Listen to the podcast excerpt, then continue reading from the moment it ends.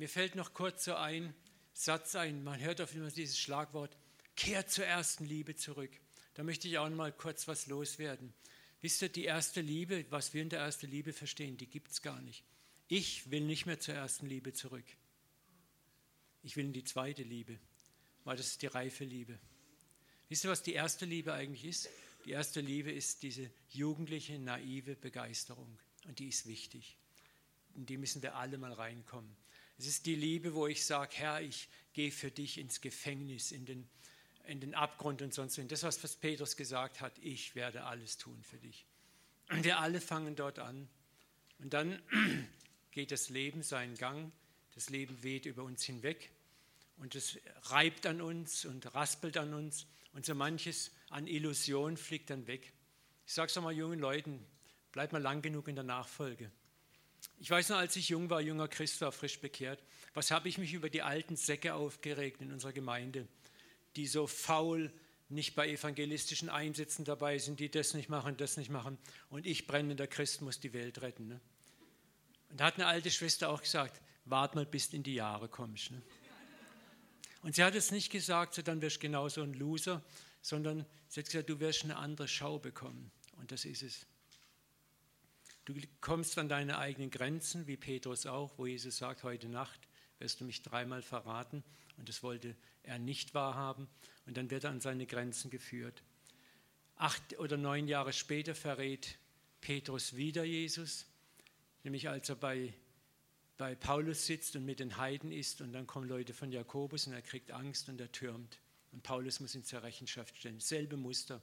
Da sieht man mal, wie lang wir Lernende sind. Und diese erste Liebe, die gibt es nicht in dem Sinne, dass es die ist, zu der wir zurückkehren müssen. Es ist die zweite Liebe, in die wir hineinkommen müssen. Wenn du begriffen hast, dass du nichts kannst und verstanden hast, dass er alles kann. Und dann wird deine Liebe sich ändern. Du wirst merken, wer du wirklich bist und du wirst merken, wer er wirklich ist. Und dann beginnt das eigentliche Abenteuer mit ihm, wenn er aus deiner Zerbrochenheit Siege herstellt und du merkst, ich kann hinter ihm hergehen. Gerald, du hast eine wichtige Durchsage. Der Fahrer oder die Fahrerin von dem Fahrzeug KAO 5515 möchte bitte mal zu mir kommen. Das Auto wurde in die Luft gesprengt.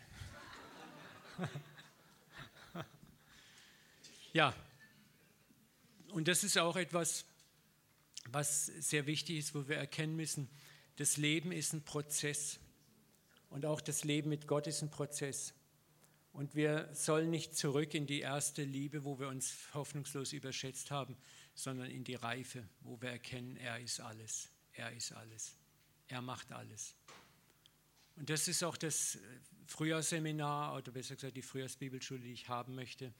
Da geht es um das Thema die Reise in die zweite Lebenshälfte, wo wir von der ersten Lebenshälfte, wo wir meinen, was tun wir alles für Gott, durch Krisen hineinkommen in die zweite Lebenshälfte, wo wir merken, er ist es, der den Fluss anschiebt. Er ist es, der dein Leben anschiebt. Er ist es, der es macht. Und das verändert, was Christoph heute so meisterhaft dargestellt hat, dein ganzes Wahrnehmen, auch wie du andere Menschen wahrnimmst, wie du die Welt wahrnimmst. Du wirst mehr und mehr mit Barmherzigkeit und Güte und Gnade erfüllt. Du bist nicht mehr ein junger, roter, heißglühender Zelot, der über andere herzieht, sondern du hast deine eigenen Niederlagen gekostet und hast gelernt aus ihnen. Und du wirst barmherzig, weichherzig. Und dann wirst du zu einem echten Vater und zu einer echten Mutter. Und da wollen wir heute Morgen ein bisschen so mal schauen, wie geht das praktisch? Wie sieht der Vater mich? Wie soll ich mich sehen? Das Thema heißt Mein Schatten und ich, die Kunst geistlichen Schattenboxens. Wir alle haben in uns Schatten, auch nach unserer Bekehrung. Wir sind Gold und wir sind Silber. Und wir sind aber genauso Stein und Schutt und Asche.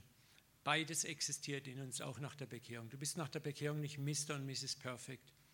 Du hast einen neuen Geist bekommen, aber du bist immer noch in deinem alten Leib, du bist immer noch in deinen alten Mustern drin, aber du hast eine neue Ahnung, eine neue Sehnsucht in dir.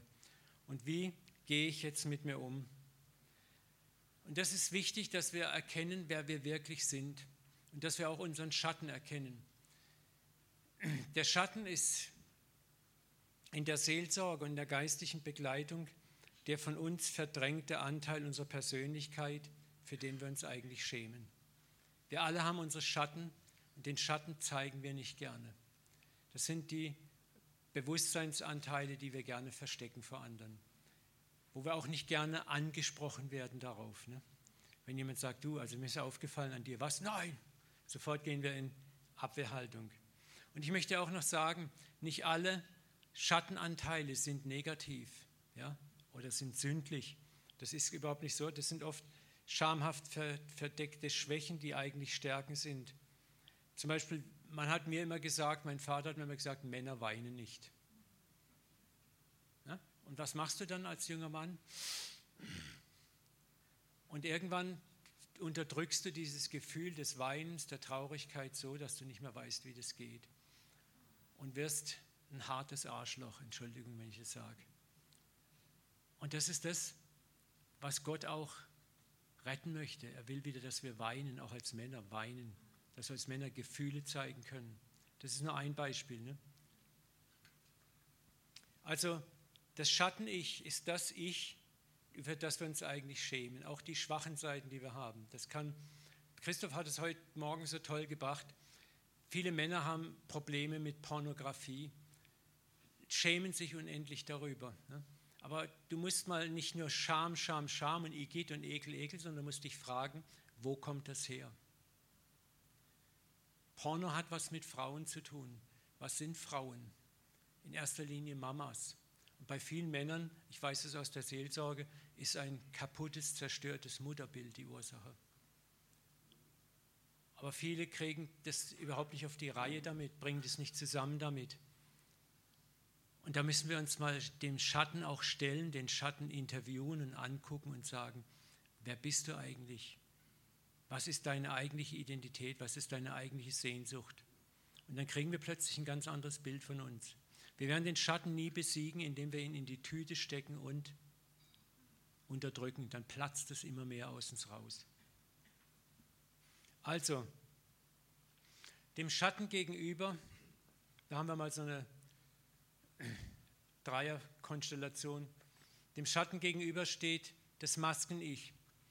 Das ist das Ich, was wir heute Morgen, heute Mittag oder heute Nachmittag uns gegenseitig zeigen. Hallo Bruder, hallo Schwester, wie geht's dir? Im Herrn immer gut, preis den Herrn. Halleluja, wir sind im Herrn immer siegreich. Ich vermag alles durch Christus, der mich mächtig macht. Halleluja, Bruder, du hast recht gesprochen. Kennt ihr diese Konversationen? Das ist die sogenannte Stage Mask, das Masken-Ich, die fromme Maske, die wir aufhaben. Ja, was, Bruder, du hast ein Problem damit? Das habe ich schon lange überwunden. Hoffentlich merkt er nicht, dass ich immer noch damit Probleme habe. Ne? Wir alle tragen Masken. Und gerade die Gemeinde ist der größte Maskenverein, den es gibt. Und das ist mein Traum auch von unserer CZK-Gemeinde, dass wir immer maskenloser werden. Deswegen habe ich es gestern so granatenmäßig berührt, wie hier einige Leute nach vorne kamen, haben ihre Masken fallen lassen. Sagen, ich habe massives Eheproblem, ich kann nicht lieben. Wisst ihr, die Gemeinde sollte der Ort sein, wo wir die Maske wegwerfen können, wo wir nicht aufeinander mit Fingern zeigen, was du auch, sondern wo wir einander umarmen und annehmen. Ich habe gestern ein Gespräch mit jemandem gehabt, das hat mich zutiefst erschüttert und zu Tränen gerührt. Da ging es um das Thema Gleichgeschlechtlichkeit und wie sehr diese Person darunter leidet. Und mir ist bewusst geworden, wie verdammt beschissen wir als Christen, gerade bibeltreue Christen, mit dem Thema umgehen und mit den Menschen umgehen. Und da glaube ich, würde uns Jesus die Leviten lesen, hoch drei. Ich habe keine Antwort. Aber eine Antwort ist, dass so wie es in teilweise in den Gemeinden läuft, nicht weitergehen kann. Dass wir diese Menschen gnadenlos ausgrenzen, abstrafen. Dass wir uns nicht mal Gedanken machen, wie leiden die zum Teil unter ihren Problemen. Wisst ihr, und da müssen wir wegkommen. Die Gemeinde muss ein Ort sein, wo du zunächst mal der sein darfst, der du bist. Wo wir uns Räume öffnen, wo du ankommen kannst, landen kannst und wo wir dann sagen können, okay, und jetzt gehen wir wir haken uns unter und jetzt gehen wir gemeinsam los. Du musst hier keine Maske tragen. Du darfst erstmal der sein, der du bist. Das heißt nicht, dass das, was du lebst, was du machst, okay ist. Jesus hat nicht zu den Zachäus gesagt, hey toll, dass du so ein cooler, brutaler Oberzöllner bist. Macht ja gar nichts, ist ja alles okay. Ne? Aber er hat es nicht in den Vordergrund gestellt. Er hat gesagt, komm du erstmal an in meinem Herzen. Ich möchte dein Freund sein. Ich möchte mit dir essen. Ich möchte dir zeigen, du bist immer noch wert, dass ich mit dir als Sohn Gottes Gemeinschaft habe. Und das ist das, wo wir daran arbeiten müssen, diese Masken in unseren Gemeinden zu eliminieren. Das werden wir nicht von heute auf morgen schaffen, da gebe ich mir auch gar keine Illusion hin. Und das kann ich auch nicht erreichen, indem ich sage, ja, du musst mal deine Maske runternehmen. Ich muss anfangen. Ins Wasser fällt ein Stein, ganz heimlich, still und leise, und ist dann noch so klein, zieht er doch weite Kreise. Unterschätzt niemals, was du leisten kannst, wenn du den Anfang machst. Die beste Kritik am Negativen ist das Tun des Besseren, sagt Franz von Assisi. Und damit bist du gemeint. Fang du an. Wenn du einen Fehler siehst bei irgendjemand, dann sag, okay, wie kann ich es besser machen? Und nicht plakativ, sondern ich tue es einfach anders und setze ein Beispiel von etwas Besserem. Und da wünsche ich mir so sehr, dass wir diese Maske, dieses Vorzeige, Image wegwerfen können immer mehr. Und das braucht auch Geduld miteinander. Manchmal siehst du auch, wo jemand eine Maske tragt. Und es ist auch kein, nicht sinnvoll, wenn ich sage, komm, ich reiß dir mal deine Maske vom Gesicht, komm, du Schauspieler, ich sehe doch. Das machen wir auch so oft. Wir haben gestern von den Wüstenvätern in meinem Vortrag gelernt, dass die Wüstenväter den Gegenüber nicht überfordert haben. Als Seelsorger sehe ich auf die Masken, die Menschen tragen und ich könnte sie mit drei, vier Sätzen sofort ansprechen und ich weiß, der, der wird es nicht überleben. Also lasse ich ihm die Maske erstmal. Ich suche andere Wege.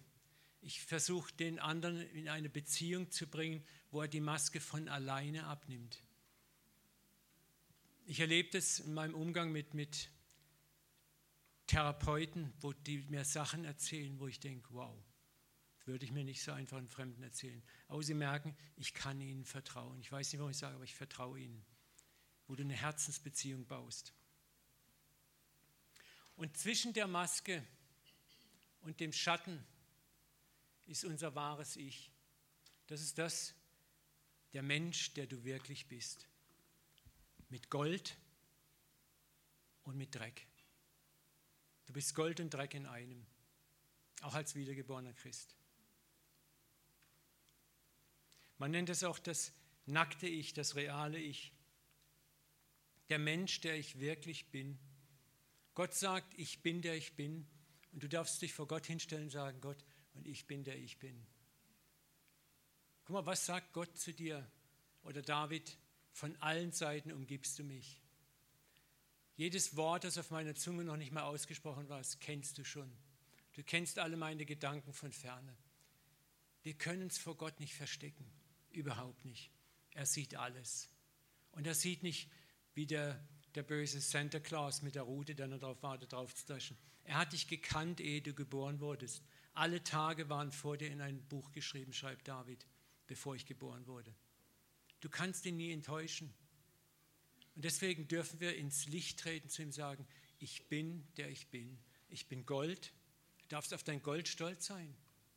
Auf deine guten Fähigkeiten, deine guten Gaben, die du hast. Aber du darfst auch sagen, und das ist mein Schutt, mein Dreck, mein Schmutz, den ich immer noch in mir trage. Ich bin nicht stolz darauf, aber er ist da. Ich verleugne ihn nicht. Ich unterdrücke ihn nicht. Ich halte ihn dir hin. Dieser wahre Mensch ist abgebildet in Adam und Eva. Das sind ganz tiefe geistige Bilder in dieser Geschichte drin. Das heißt, sie waren beide nackt, der Mensch und seine Frau, und sie schämten sich nicht. Weißt du, dass das ist, was der Vater sich sehnt nach dir? Dass du zu ihm kommst, nackt, ohne deine Maske und dich nicht schämst. Weil die Scham hat ein anderer getragen. Gott in Jesus Christus.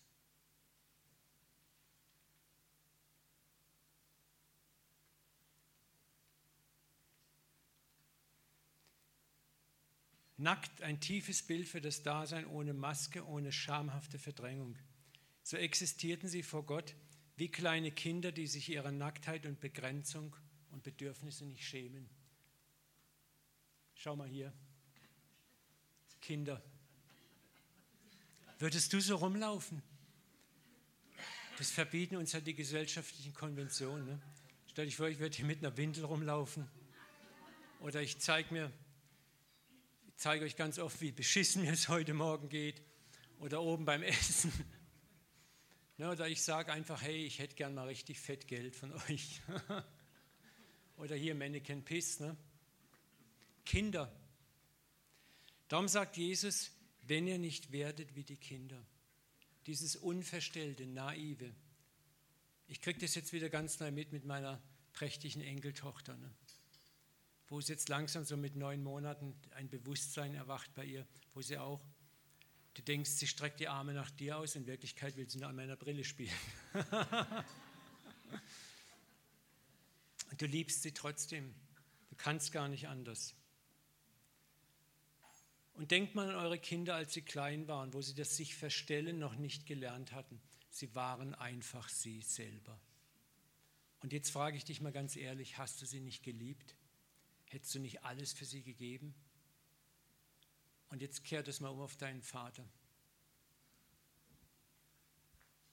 In deine Hände habe ich dich gezeichnet. Wie kann ich dich vergessen, verlassen?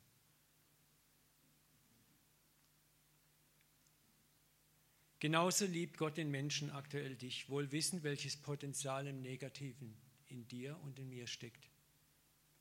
Und es ist wichtig zu verstehen, Gott liebte Adam und Eva nicht nur vor dem Fall, sondern auch nach dem Fall. Da gab es keinen Bruch, keine Enttäuschung, keine Alarmglocken im Himmel, wo Gott sagt, oh Mann, Mist, die haben gesündigt. Scheiße, wir haben ein Problem, Jesus, Heiliger Geist, Krisensitzung. Gott wusste um das alles. Gott wusste, ich kann Adam und Eva genau erklären, hey, da ist der Baum X, da ist der Baum Y, von dem kannst du essen, von dem nicht. Und Gott wusste, hey, wir wissen ja ganz genau, du wirst davon essen. Es geht ja gar nicht anders. Aber ich habe dir versucht, es zu erklären, um dir hinterher zu sagen, du kannst nicht sagen, ich habe es nicht gesagt.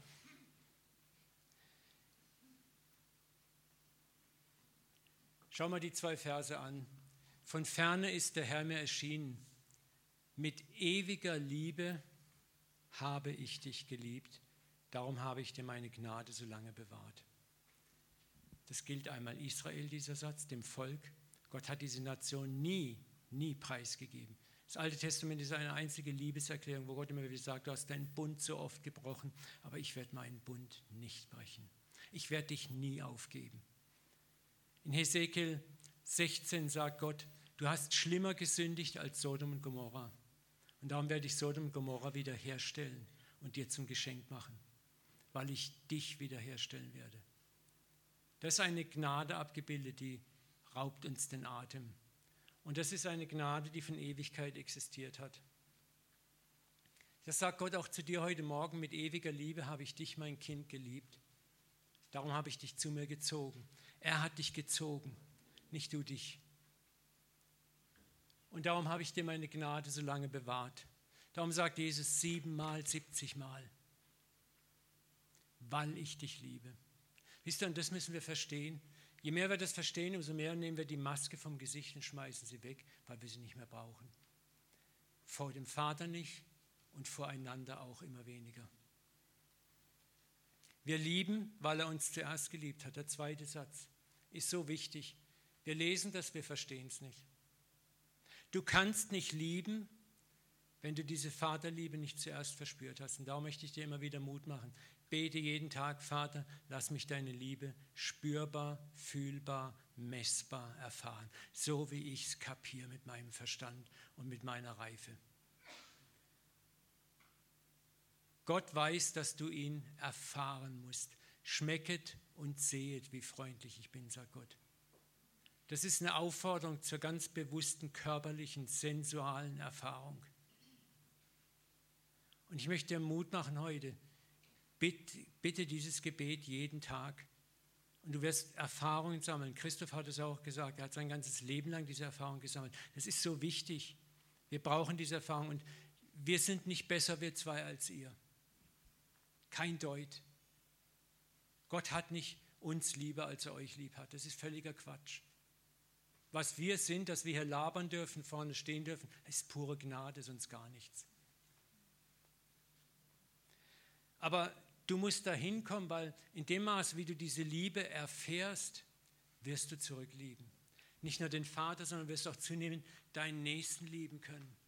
Und Liebe deinen Nächsten geben und schenken, weil du auch diese Liebe erfahren wirst. Du trittst ein in diesen Kreislauf der Liebe und du wirst zu einem Liebenden, wo du auch den Nächsten liebst. Und da erfüllst du das große Gebot, wo Jesus sagt, liebe den Herrn, deinen Gott von ganzem Herzen und deinen Nächsten wie dich selbst. Und das Großartige ist, dass im Althebräischen das ja heißt, du wirst den Herrn, deinen Gott lieben von ganzem Herzen und deinen Nächsten wie dich selbst. Und das erfüllt in Hesekiel 36, ich werde meinen Geist euch geben. Merkt ihr was?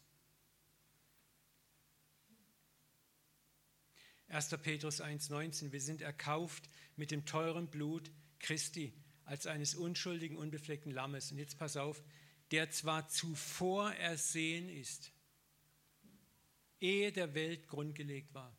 Das heißt, der Heilsplan war schon fertig geplant, bevor diese Welt gebaut wurde. Das heißt, Gott wusste, was passiert, lange bevor er uns schuf. Und das ist auch etwas, was wir begreifen müssen. Du hast Gott nicht enttäuscht. Er wusste darum, er wusste Bescheid. Er wusste, dass wir es brauchen, unsere Freiheit zu erfahren und zu kapieren, es geht nicht ohne dich. Weißt du, wenn du Kinder hast im Teenageralter, dann weißt du, worum ich rede. Wenn du klug bist als Elternteil, dann weißt du, dass du ihnen irgendwann Freiheiten geben musst, weil das Reden nichts mehr nützt. Sie müssen jetzt erfahren. Sie müssen auch schmerzhafte Erfahrungen machen.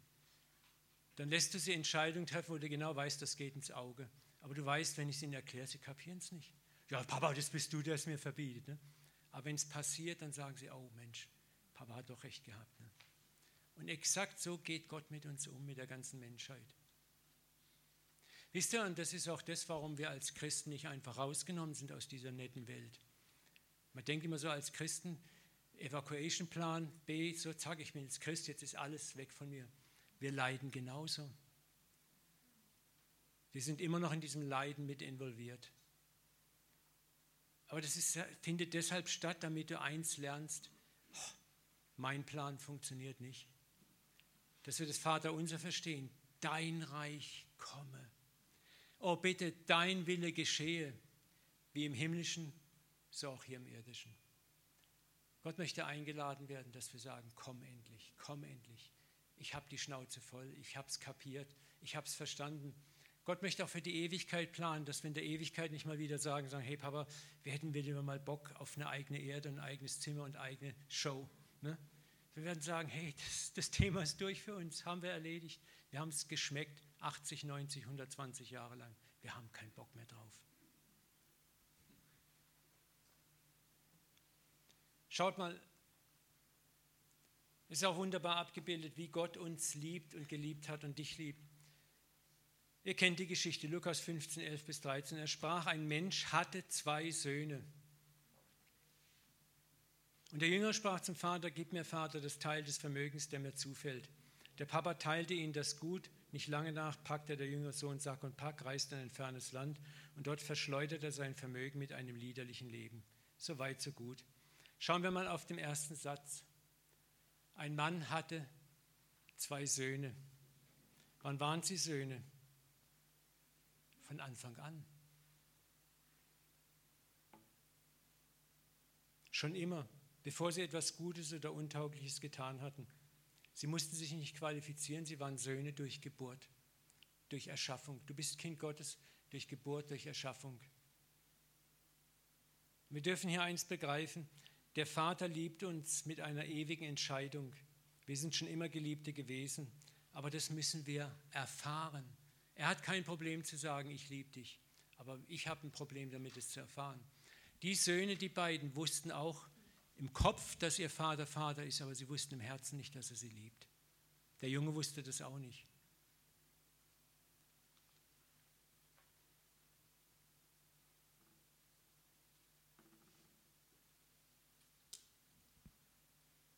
Also lässt er sie gehen. den Jungen in die Rebellion. Und in der Rebellion merkt er plötzlich, hoppla, mein Lebenskonzept funktioniert nicht. Und der Ältere, den, den sehen wir gerne nicht so genau oder verlieren aus den Augen. Der Ältere ist der, der sagt, ich werde alles richtig machen. Das sind die disziplinierten Vorzeigechristen. Weißt du, Disziplin und Willensstärke sind Gnadengaben auch. Mancher hat sie und mancher nicht.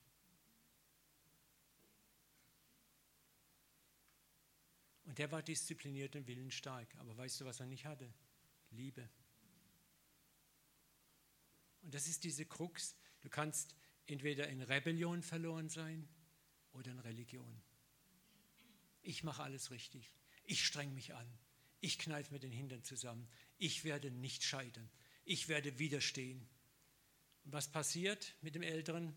Er wird zu einem Wutbürger.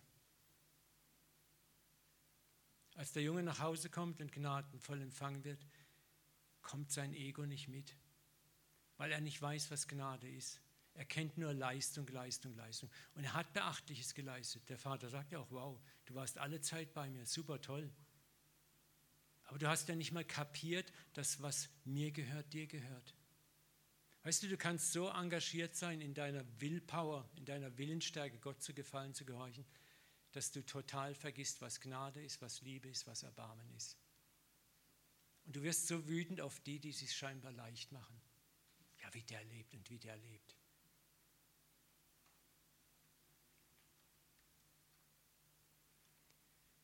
Der Vater liebt uns schon immer, ob wir Rebellen sind, ob wir Religiöse sind. Und er hat seinen Weg, dir das zu zeigen.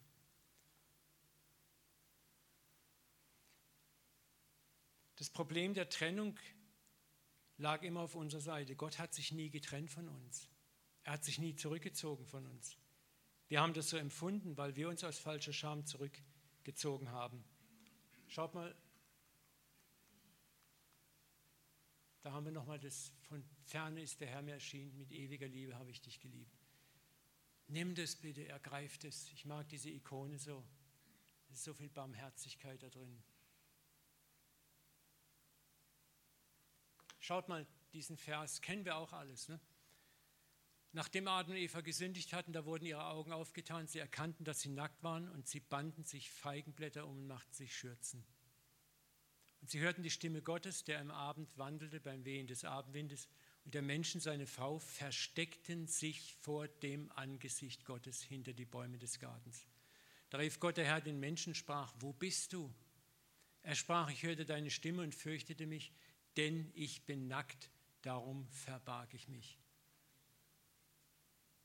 Ich bin nackt, darum habe ich meine Maske aufgezogen. Wer ist vor wem davon gerannt? Hat Gott sich enttäuscht abgewendet? Nein. Der Mensch ist vor Gott davon gelaufen. Und das machen wir heute noch. Wir laufen vor Gott davon. Wir flüchten auch unter die Bäume guter Werke, unter die Bäume frommer Entschuldigungen. Wir binden uns Feigenblätter religiöse um und hoffen, dass Gott denkt, naja gut, jetzt, hey Gott, schau mal, wir haben das Problem gelöst, ist doch okay so. Huh?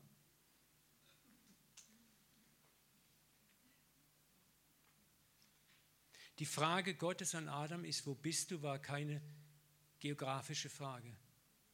Gott hat ein GPS-System, das ist so toll, der wusste ganz genau, wo die beiden stecken. Ne? Das war eher die Frage, hey Adam, wo bist du mit deinem Kopf? Wo bist du innerlich? Denk mal dran, wer du bist. Du bist mein Sohn. Adam äh, und Eva, du bist meine Tochter. Das war die Frage. Und das fragt Gott dich heute Mittag. Wo bist du? Wo bist du gerade? Bist du Tochter oder Sohn? Und zwar nackt und schämst dich nicht und sagst, in mir ist Silber und Gold, Papa, aber ich renne nicht unter die Bäume der Religiosität, flüchte mich nicht hinter das Feigenlablettchen meiner eigenen selbsterlöserischen Tätigkeiten. So wie ich bin, stehe ich vor dich. Ich habe es gestern gesagt, was wäre wohl passiert, wenn Adam und Eva zu Gott gerannt wären, nachdem sie versagt haben und gesagt hätten, hey, wir haben es versemmelt. Wir haben voll das gemacht, was du eigentlich gesagt hast, tut es nicht. Ich glaube, die Menschheitsgeschichte wäre um tausende von Jahren abgekürzt worden. Weil das ist das, was Gott von dir erwartet. komm zum Licht. Da gibt es dieses alte Worship-Lied, Come to the light, come as you are. You are a child, a child of God. Dieses Komm zu dem Licht, komm wie du bist. Versteck dich nicht. Gott sieht dich doch sowieso. Ich sage mal, das ist wie mit kleinen Kindern. Ne? Ich weiß noch, als ich meine erste Zigarette geraucht habe, oh, hoffentlich erwischt mich niemand. Ne? Und dann, wenn der Vater in den Raum kommt, dann hebst du die Zigarette hinter den Rücken und der Vater sagt, rauchst du? Nö. Und hinter deinem Kopf steigt der Rauch hoch. Ne? So, das ist, so gehen wir mit Gott um. So gehen wir mit ihm um. Und Gott sagt, hey, hör darauf mit dieser Scheiße, das ist doch Quatsch. Ich sehe doch alles. Komm doch einfach so, wie du bist zu mir. Aber nein, wir, wir lieben es erstmal, die Feigenblätternummer abzuziehen, uns selbst zu verstecken. Das war übrigens auch das, was der verlorene Sohn gemacht hat. Das, was da so angeblich als tolle Buße ist, das war gar nicht so toll. Er hat gemerkt, oh Mensch, ich habe Hunger, ich habe Durst, ich habe zerrissene Klamotten, mir geht es übel und selbst den Dienern meines Vaters geht es besser als mir. Das ist ja schon mal toll, er kann erkennen, dass sein Lebenskonzept nicht aufgegangen ist. Und jetzt, jetzt flecht er sich aber sein Feigenblatt zusammen und schnitzt sich seine Bäume, unter denen er sich versteckt. Er sagt, ich werde zu meinem Vater gehen und werde zu ihm sagen, er tut sich einen schönen Skript zusammenbasteln, eine schöne Maske schnitzen. Vater, ich habe gesündigt gegen den Himmel und vor dir. Oh, das kommt gut, wenn ich das sage. Oh ja, da werde ich bestimmt sein Herz berühren. Und dann setze ich noch eins oben drauf. Ich bin nicht mehr wert, dein Sohn zu heißen. Das ist dann dieses Peitsch, Peitsch und nochmal drauf peitschen und nochmal peitschen. Ne? Mach mich zu einem deiner Tagelöhner. Jetzt gebe ich es mir richtig. Bumm! Vater, also wenn du jetzt nicht Gnade hast, dann weiß ich nicht. Ne? So kennt ihr das, diese Selbsterniedrigung. Oh Gott, ich elende armer Sünder. Oh Herr, hab Erbarmen mit mir. Ich übertreibe ein bisschen. Ne? Aber was passiert?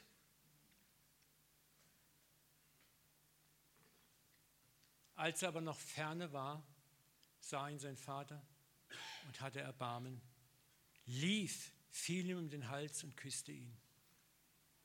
Ich kann mir vorstellen, der hat ihn richtig erdrückt. Der hat keinen Ton mehr rausgebracht. Papa sagt ihm, Halsmaul, Paul lass mich dich einfach küssen. Und bevor er etwas sagen kann, was wird das Erste, was ihm verabreicht wird? Das Gewand der Ehre. Deine Scham soll niemand sehen. Gott hat kein Interesse an dieser Selbstverdammnisnummer, die wir oft abziehen.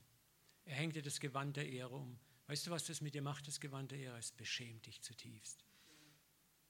Und dann setzt Gott gerne noch eins oben drauf, der Ring. Du kriegst wieder ein Erbe.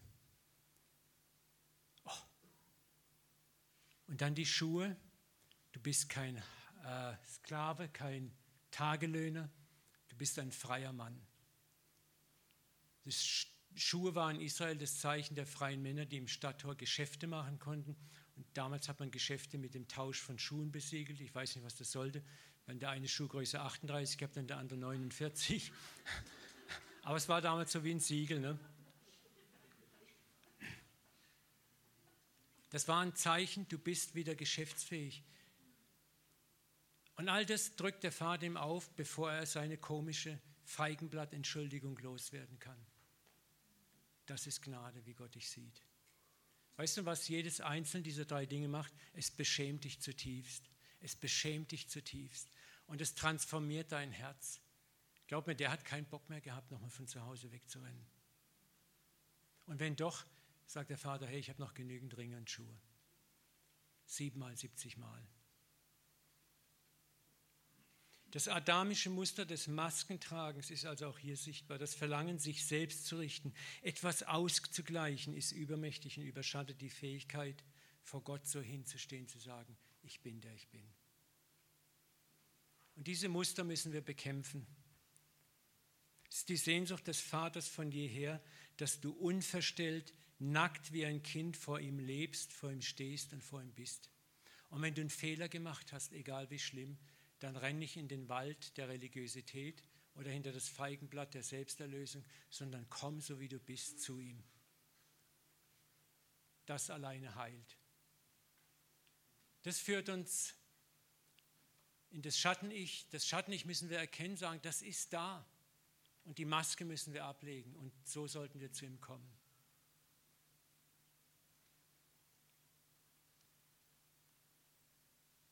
Schauen wir, was sagt uns Johannes in seinem wunderbaren Brief 1,7, Johannes, 1. Johannes 1, 7 bis 9. Wenn wir aber im Licht leben, so wie Gott im Licht ist, sind wir miteinander verbunden und das Blut Jesu macht uns von jeder Sünde rein.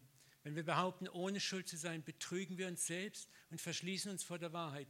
Doch wenn wir unsere Sünde bekennen, zeigt sich Gott treu und gerecht, er vergibt uns die Sünden und reinigt uns. Lass es mal auf dich wirken.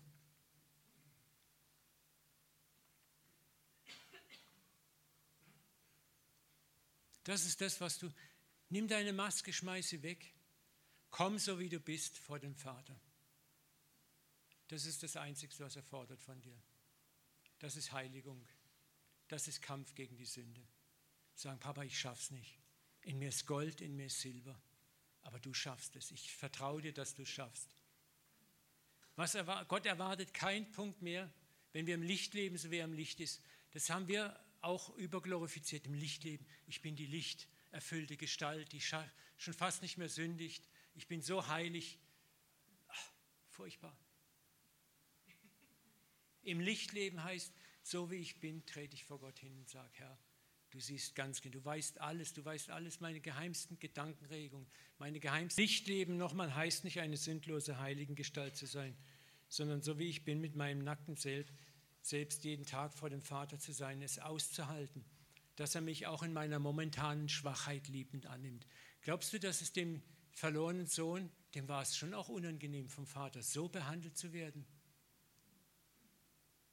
Denkt dran, was ich gestern euch gesagt habe mit Richard Rohne, unser erstauntes, fast äh, ungläubiges Gesicht, nachdem wir Gnade empfangen anstatt Strafe, ist die größte Bestrafung Gottes. Ne?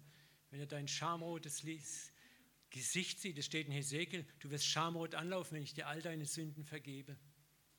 Und Gott sagt, das ist Strafe genug. Nochmal, das ist es, wie die Kinder werden. Jesus sagte, es sei denn, dass ihr umkehrten werdet wie die Kinder. Nicht kindisch, sondern wie ein Kind, so naiv, so einfach, so unverstellt. So werdet ihr nicht ins Himmelreich kommen. Wer sich nun selbst erniedrigt wie dieses Kind, ist der Größte im Himmelreich. Weißt du, sich selbst erniedrigen heißt, ich kann nicht besser, ich schaff's nicht besser. Gott, das bin ich. Aber ich möchte so gerne anders werden. Ich habe eine Sehnsucht in mir. Ich stehe zu dieser Sehnsucht. Ich schaffe es nicht. Ich werde mit meiner Spielsucht nicht fertig. Ich werde mit meiner Pornosucht nicht fertig. Ich werde mit dem und dem und dem nicht fertig. Mit meiner Kaufsucht. Mit meinem Zorn. Mit, mit, mit. Aber ich verstecke es nicht. Ich lege es hin und sage, das bin ich. Was glaubt ihr, wie oft ich meinen Pastorenjob in die Ecke werfen wollte schon? Wo ich einfach sage, ich bin nicht würdig. Ich habe noch so viele Ecken und Kanten in meinem Leben. Wo Gott sagt, komm ins Licht und sei ehrlich. Und wenn du ehrlich bist und sagst, der bin ich und ich habe nicht mehr drauf und ich bin auf deine Gnade angewiesen, dann kannst du mein Pastor sein, mein Hirte sein. Weil dann wirst du dich nicht erheben über die anderen. Und du weißt, was Sünde ist, und du weißt über Sünde auch zu predigen, aber in einer liebevollen Weise. Wer sich selbst erniedrigt, ist der, Klein, der Größte im Himmelreich. Mit diesem Satz lädt Jesus dich ein, dein nacktes Ich ohne Maske und Scham vor ihm zu stellen und darin zu leben. Wie Kinder sich ihrer Begrenztheit nicht schämen, weil sie der elterlichen Liebe vertrauen und angenommen sind. Wisst ihr, und Kinder verändern sich oft auch durch unseren manchmal elterlich negativen Einfluss, wo wir ihnen beibringen, sich zu verstellen wo die Gesellschaft ihnen beibringt, sich zu verstellen, wo die Schule ihnen beibringt, sich zu verstellen, wo wir langsam zu Maskenträgern werden. Schließen wir diesen Kreis des Schattenboxens, also den Umgang mit unseren Schatten, und lernen, da ist ein Gott, der sich deiner und meiner nicht schämt, wenn ich mit meinen Grenzen, Nöten und Bedingungen und Bindungen vor ihm stehe. Da ist ein himmlischer Vater, der mich bedingungslos liebt der will, dass ich nackt vor ihm stehe und sage, hier bin ich, Papa, mit meinen goldenen Seiten, mit meinen Schattenseiten. Ich will mich nicht mehr länger verstecken hinter frommer Religiosität. Wahres Schattenboxen. Der Umgang mit unserem Schatten ist nicht ihn zu bekämpfen, sondern ihn ehrlich anzunehmen, zu sagen, Gott, das bin ich wirklich. Und dann gilt, was Jesus sagt, wen der Sohn frei macht, wen der Sohn frei macht, der wird recht frei. Da wirst du wirklich frei, indem du bekennst, indem du sagst, Vater, ich, ich, ich habe, weißt du, man kann sagen, ja, Disziplin. Disziplin ist gut, aber was machst du, wenn du sie nicht hast? Disziplin ist oftmals auch manche, es gibt Leute, die sind von Natur aus sehr diszipliniert, aber das ist ein Geschenk.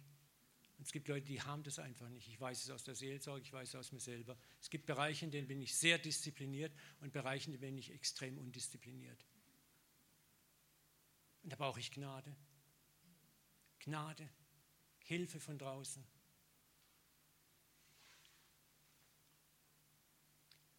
Und deswegen, wer sich oft selbst frei macht, mit eigener Willensstärke und Kraft, ich verurteile das nicht, aber das führt dich oft in Härte. Aber wenn der Sohn dich frei macht, das, was ich euch gestern erzählt habe mit meiner Computerspielsucht, ich bilde mir nichts darauf ein. Und ich kann auch niemand sagen, ja weißt du, ich habe ich hab gebetet, gefastet und gehungert und das und das gemacht. Und dann war ich frei. Es war Gnade, pure, reine Gnade, unverdiente Gnade. Nun kommt die Antwort vielleicht, und damit möchte ich schließen, dass Leute sagen, ja Uwe, aber das verführt doch zur Lachsheit, zum Nichtstun, zur Faulheit, zur geistlichen Trägheit. Ich sage dir eins, Gott ist stark genug, mit deiner Lachsheit, Faulheit, Trägheit klarzukommen. Dann lässt er dich mal am langen Arm einfach mal baumeln. In Jesaja steht es, glaube ich, du strafst dich selbst mit deinen Verfehlungen. Du strafst dich selbst. Gott hat den längeren Atem. Das ist wie mit kleinen Kindern. Dann lass ihn mal machen. Du wirst schon merken. Jesus hat auch die Geschichte vom verlorenen Sohn. Der Vater hat gesagt: Sohn, jetzt geh mal und da konnte er auch nicht sagen, hey Vater, ich schicke dir mal eine E-Mail, scheiße, mein Geld geht mir aus, schick mir mal Geld nach, du bist schuld, dass es mir so schlecht geht. Ne? Der wusste schon, dass das so nicht geht. Ne? Wir müssen keine Angst haben, dass Gott die Gnade ausgeht oder dass Gnade zur Lachsheit verführt. Wo die Sünde überhand genommen hat, ist die Gnade noch viel mächtiger geworden. Gott hat keine Angst vor Gnade, keine Angst, weil er weiß, dass er stärker ist. Und wenn wir das rumdrehen und wieder ins Gesetz zurückgehen, ich glaube, das hat jeder gemerkt, es funktioniert nicht. Und es macht uns bitter und hart und wir stehen wieder hinein in diese Maskerade, wo wir auch schöne Masken gemeint sind. Hoffentlich guckt niemand hinter meine Maske.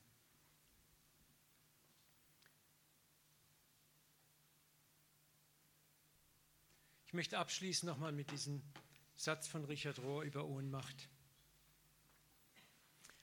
Bevor wir uns nicht eingestehen, dass wir machtlos sind, werden wir die wahre Macht des Vaters nicht erkennen, akzeptieren oder auch nur suchen. Hör auf, es selbst zu versuchen. Hör auf, mit Gewalt gegen die Realität deiner Probleme anzurennen. Lerne das Geheimnis der Hingabe und des Vertrauens jeden Tag zum Papa kommen. Wie Christoph gesagt, jeden Tag zum Kreuz kommen, bis es zerbrochen ist, die Kraft der Sünde. Dann wird es geschehen. An dir, durch dich, mit dir und sehr oft trotz dir. Was du bekämpfst, bleibt, was du liebst, wird überwunden. Und mein Wunsch ist, dass wir als Gemeinde ein Ort werden, prozesshaft genesender Sünde, die immer weniger voreinander zu verbergen haben, aber die sich immer mehr aufeinander verlassen können, die sich immer mehr einander tragen und ertragen, so wie Jesus dieses Sturmgepäck des anderen getragen hat. Lass mich noch kurz beten. Papa, ich bitte, dass du die, die vielen Worte, mein Herz brennt so, dass du sie einfach ins Herz rein senkst und brennst. Und manches haben wir schon so oft gehört, auch in dieser Gemeinde, Vater. Wir müssen es wieder und wieder hören. Und du musst es lebendig in uns machen. Jesus, ich bete, dass du aus uns hier einen Ort machst, wo wir keine Masken mehr tragen, wo wir uns unserer Schattenseiten nicht mehr schämen, sondern vor dich hinstehen, weil du uns einlädst, zum Licht zu kommen, weil wir dort frei werden, wenn wir unseren Schatten dir hinhalten. Du bist die einzigste Lösung, du bist die einzigste Quelle der Lösung, du bist die einzigste Kraft. Nur du machst Recht frei. Vater, nimm uns die Angst davor, dass wir vielleicht Gnade missbrauchen könnten. Lass uns erkennen, dass du sehr wohl verstehst, uns zu erziehen mit viel Liebe. Und manchmal, wo du uns auch am langen Arm einfach hängen lässt in unserer eigenen Stubbornness und Dickköpfigkeit. Aber selbst da bist du so voll Liebe mit uns, so voll Erbarmen und kannst es kaum erwarten, dass wir einlenken. Vater, ich bete, dass wir unsere Sohnschaft und Tochterschaft erkennen, die von Ewigkeit her existiert hat, die nie aufgehoben wurde. Danke, dass wir wie die verlorenen Söhne, Söhne waren, Töchter waren und geblieben sind. Danke, dass du am Himmelsrand auf und ab gehst und nach uns Ausschau hältst und es kaum erwarten kannst. Ich danke dir für die Geschichte von Christoph heute Morgen mit dem Vater, der den ganzen Baum voller Tücher gehängt hat. Das bist du, Papa, das bist du. Und ich segne euch, dass ihr diesen Baum wieder und wieder jeden Tag seht auf der Zugfahrt eures Lebens. Wo der Vater sagt, ich warte auf dich, ich warte auf dich, egal wie du es versemmelt hast, egal wie du es verbröselt hast, egal wie oft du gesündigt hast, komm wieder siebenmal, siebzigmal. Meine Gnade wird dich transformieren und verändern. In Jesu Namen. Amen. Amen.